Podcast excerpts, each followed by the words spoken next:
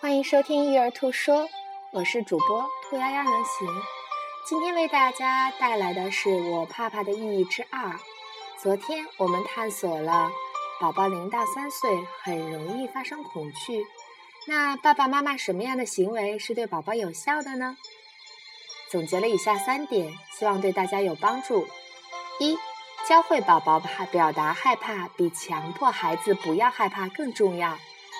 当下一次宝宝因为所谓的不可怕的小事儿躲到你怀里的时候，一边紧紧地抱着他，一边告诉宝宝：“你是不是怕怕？”让孩子认知这是一种害怕的情绪。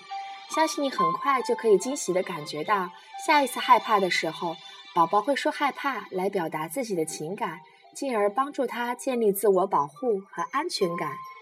第二，当我们不能够理解宝宝的害怕行为，不要强求宝宝勇敢，而是应该用肢体语言来安慰。对于成人来讲，很难完全站在孩子的角度理解那种莫名其妙的恐惧。但是我们能够做到的是，当宝宝的恐惧发生的时候，作为爸爸妈妈能够接受宝宝的害怕情绪，这样会让宝宝感到依恋和安全，进而化解而不是强化这份恐惧。肢体语言是最好的安慰。被拥抱着的孩子感觉到最温暖的依恋，帮助孩子树立他的安全感。随着安全感的不断积累和关于恐惧的不断认知，孩子的恐惧强度和频率也会逐渐降低。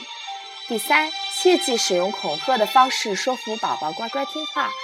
虽然《狼来了》的故事对于规范小朋友的行为可能有效，但对于零到三岁婴幼儿来说，切忌用恐惧的事物让宝宝听话。如再不听话我就不要你，再吵就把你丢到小黑屋去。甚至有些研究发现，儿童大多数持续性泛化的恐惧是与家长严厉、强硬和恐吓的教育方式有关。发展心理学的观点认为，婴幼儿的智力发展依附于心理的发展。